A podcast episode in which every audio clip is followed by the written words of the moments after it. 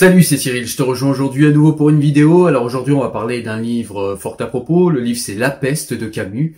Donc c'est un livre qui nous est vendu comme un livre extraordinaire. Tout le monde nous dit voilà Camus, assez fan, assez euh, euh, voilà, ces aficionados qui nous disent Camus, c'est un grand auteur, c'est quelqu'un qui nous a aidé à, euh, je pense notamment à des gens comme Abdel Malik ou des gens comme voilà de ma génération qui nous disent voilà Camus, c'est vraiment un grand auteur, etc.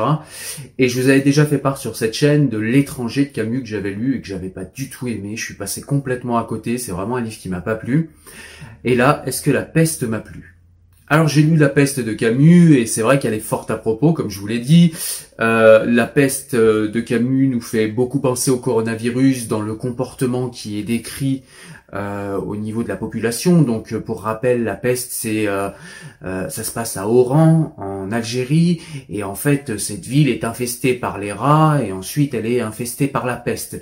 Et en fait Camus va se placer en narrateur en fait de de toute cette histoire et de toute cette pandémie, enfin toute cette épidémie, pardon, qui s'est passée dans cette ville. Donc les prémices, comment la peste s'est installée, comment au départ on a nié la pandémie, comment ensuite on s'est euh, habitué à certaines restrictions de liberté, comment on s'est habitué à tous les morts chaque jour, comment on s'est habitué, on s'est insensibilisé à tout ça, comment certains ont été au niveau de leur comportement extrêmement pertinent, extrêmement courageux, extrêmement vertueux, comment certains ont été lâches, comment certains euh, n'ont pensé qu'à eux, n'ont pensé qu'à leur confort, n'ont pensé qu'à leur bien-être et ont contaminé d'autres gens, et comment euh, cette, euh, cette épidémie de peste est passée et, euh, et, tout ça, je vous laisserai le découvrir en lisant le livre, parce que finalement, eh bien, euh, l'histoire qui nous est racontée dans la peste, eh bien, c'est un petit peu euh, au niveau, euh, au niveau d'une ville, ce qui se passe au niveau,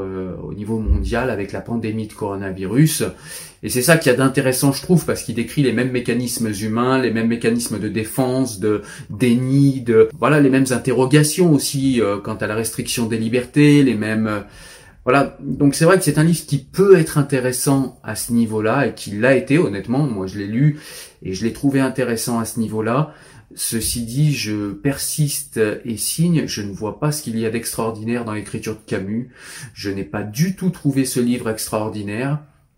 Donc honnêtement, est-ce que c'est un livre que je vous conseille? Euh, Oui, je vous le conseille si euh, vous euh, vous avez envie de de connaître Camus, et puis de connaître sa pensée, puisque peut-être que vous, à vous, ça vous plaira. Euh, je vous le conseille aussi parce que bah, c'est vrai qu'il décrit des mécanismes qui sont fort à propos en cette époque de, pandémie mondiale et, et, de coronavirus. Donc c'est intéressant à ce titre-là. Est-ce que c'est un grand livre qu'il faut absolument et impérativement avoir lu? Ben, Je suis pas sûr du tout. Moi, je trouve que c'est pas du tout un grand livre. Euh, je voilà, je vois pas du tout d'ailleurs euh, Albert Camus comme un grand écrivain. Alors, j'ai pas encore tout lu de lui. Peut-être y a-t-il un livre qui sort du lot. Euh, mis à part son essai, le mythe de Sisyphe, euh, de Sisyphe, pardon, euh, que j'avais bien aimé. Euh, j'ai lu l'étranger, j'ai lu la peste et franchement je vois pas ce qu'il y a d'extraordinaire dans ces livres-là. Mais c'est un livre sympathique qui se lit bien quand même. Voilà. On va parler de Michel Onfray, Grandeur du petit peuple, comme tu as pu le voir dans le titre. C'est un essai qui est sorti en 2020 chez Albin Michel et c'est un livre que j'ai beaucoup aimé parce que c'est un livre en fait qui nous fait une chronique euh, de tout ce qui s'est passé pendant la crise dite des gilets jaunes et c'est vrai que c'est intéressant parce que eh bien Michel Onfray n'a pas retouché son livre hein, comme il l'a expliqué lui-même et en fait tout simplement il nous a fait une chronique quotidienne en fait de euh, sa, sa perception et de ses ressentis quant à cette crise des, gilets jaunes. Donc il nous parle de cette scission qu'il y a entre ceux sur qui le pouvoir s'exerce et que Michel Onfray appelle le peuple et ceux qui exercent le pouvoir et que Michel Onfray appelle les élites. Et il y a une scission entre les deux, il y a un divorce entre les deux qui donne cette crise des gilets jaunes et qui donne beaucoup de violence qui habituellement est de la violence symbolique et qui là se trouve euh, être de la violence physique puisque eh bien il semble que la France des gilets jaunes ait décidé à un instant T euh, d'écouter Étienne de la Boétie, cette fameuse phrase soyez résolu à ne plus servir et vous voilà libre. Eh bien, c'est exactement ce qui s'est passé euh, pour les gilets jaunes, même euh, s'il y a eu des dérives, même si on a tenté de les salir. C'est ce que nous montre ici Michel Onfray. Même si on a tenté de dire qu'ils n'étaient que des casseurs, même si on a tenté de les faire passer pour des sauvageons et des violents.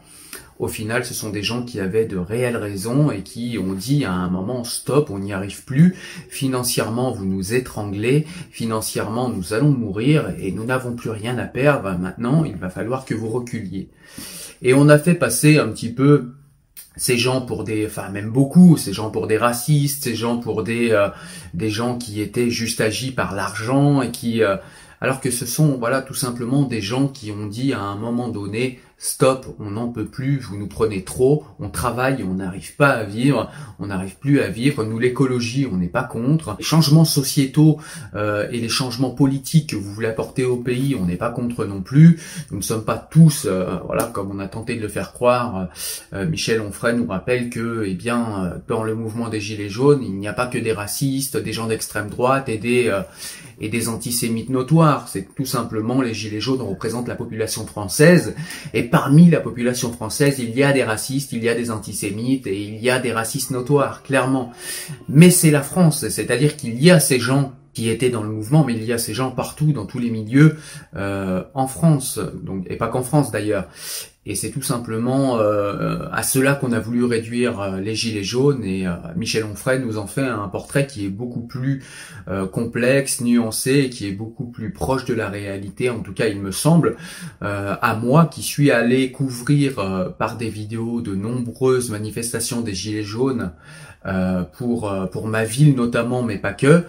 Et, euh, et c'est ce que, en tout cas, quand je lis ce livre, je reconnais plus les gens que j'ai vu défiler et que j'ai vu manifester que ce qui nous a été raconté pendant très longtemps euh, sur les plateaux télévisés, euh, que ce soit le fameux et désormais caricatural BFM TV, ou même sur d'autres chaînes, ou d'autres éditorialistes de la presse écrite par exemple, qui ont souvent été caricaturaux quand ils décrivaient les gilets jaunes, surtout quand ils commençaient à devenir violents et à s'impatienter, parce que euh, s'il y a quelques casseurs qui euh, évidemment foutent le bordel et, et on peut se questionner, et d'ailleurs Michel Onfray questionne euh, dans ce livre l'État qui aurait peut-être laissé faire euh, certains casseurs pour euh, discréditer le mouvement des Gilets jaunes, puisque eh bien la police était en capacité, nous dit-elle, euh, un certain jour, et c'est ce que nous rappelle Michel Onfray dans ce livre, était en capacité sur Paris d'être en moins de trois minutes à tous les coins de la manifestation. C'est comme ça qu'avait été organisé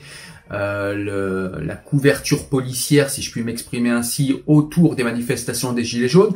Et pourtant, à un certain moment, on voit des gens qui enlèvent des pavés de la route et on voit que la police autour ne, ne réagit pas, n'a aucune action, n'essaye même pas de les empêcher, alors qu'on sait très bien que s'ils font ça, c'est pas pour... Euh, les ramener chez eux les pavés. Évidemment c'est pour les jeter sur quelqu'un et c'est pour s'en servir comme euh, comme arme donc euh, donc voilà tout cela nous est euh, rappelé raconté c'est un livre qui est bien parce que eh bien c'est un livre qui nous rappellera ce qu'est quand même ce fameux mouvement des gilets jaunes qu'on a tendance à avoir oublié à la faveur de la crise du coronavirus et, on le comprend bien, c'est bien normal, mais il faut quand même pas oublier ce soulèvement euh, du peuple, ce soulèvement de ceux sur qui le pouvoir s'exerce et de ceux qui à un moment ont crié stop parce qu'ils n'en peuvent plus.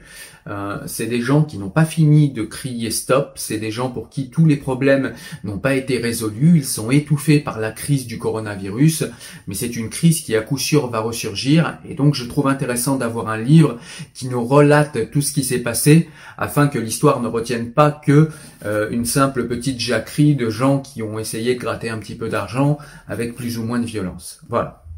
Donc c'est un livre que je te conseille évidemment, un livre de Michel Onfray, Grandeur du petit peuple, chez Albin Michel, un livre très intéressant. Je vais te parler d'un livre d'Amin Malouf, de l'immense Amin Malouf. Euh, tu sais, si tu me suis, que j'aime beaucoup cet auteur. Aujourd'hui, on va parler du dernier siècle après Béatrice, un livre, euh, c'est un roman qui est sorti chez Grasset en 1992. Donc c'est un livre qui est assez ancien et c'est un livre qui est résolument féministe. Alors c'est un livre qui est féministe, mais pas au sens où on l'entend aujourd'hui, euh, dans le sens où ce serait un livre engagé, un livre qui déploierait un argumentaire pour nous parler de, du droit, des droits des femmes ou des droits qu'elles auraient encore à conquérir. C'est pas du tout le cas dans ce livre. En fait, c'est un livre qui va explorer les superstitions des peuples orientaux, euh, des superstitions qui, euh, par exemple, par l'intermédiaire de faits, favoriseraient la naissance d'enfants mâles, puisqu'on préfère la naissance d'enfants mâles dans ces endroits-là. Et en fait, Amin Malouf explore ce qui se passerait si ces superstitions euh, pouvaient fonctionner grâce aujourd'hui à la science et si les civilisations pouvait aujourd'hui décider de si on fait naître euh, un enfant mâle ou un enfant femelle. Et on voit que dans beaucoup de civilisations, on préfère les enfants mâles et on ne ferait naître quasi que des enfants mâles. Eh bien, qu'est-ce qui se passerait au niveau euh, civilisationnel s'il y avait plus que des mâles qui vivaient? Il y a des choses qu'on peut aisément comprendre, c'est comment on ferait pour se reproduire déjà, mais il y a plein d'autres nuances, plein d'autres choses qui vont euh, être expliquées et exprimées dans ce livre d'une manière extrêmement poétique et complexe et nuancée comme c'est le fait Amin Malouf. Euh, et puis Amin Malouf, dans ce, dans ce roman, il va avoir une fille qu'il va appeler Béatrice, avec euh, avec son épouse qu'il aime. Donc il va s'agir également d'amour, d'amour filial, mais d'amour aussi dans le couple. Et c'est à travers tous ces prismes-là que je trouve ce livre résolument féministe, mais féministe, j'allais dire féministe d'une belle manière. Chacun a sa manière d'être féministe, mais en tout cas, je trouve que c'est un féminisme qui est euh, nuancé, complexe, poétique, euh, qui nous montre par la complexité des émotions et des sentiments à quel point nous avons besoin des femmes et à quel point les femmes sont douces à notre vie et à quel point elles sont tout simplement, elles sont tout simplement indispensables, pas plus, pas moins que les hommes, hein, mais de la même manière. Et, euh, et c'est un livre que j'ai beaucoup aimé. C'est un roman qui est très très poétique, qui parle d'amour d'une manière extrêmement belle. Et donc c'est un livre que je te conseille. Ça s'appelle le premier siècle après Béatrice, un livre d'Amin Malouf chez Grasset et qui est sorti en 92. Voilà. Écoute, j'espère que tu as aimé cette courte présentation. En tout cas, c'est un livre que je te recommande et que je te conseille vivement. Moi, je te dis à très bientôt pour de nouvelles lectures ou bien pour des sujets d'actualité. À très bientôt. Ciao, ciao. Salut.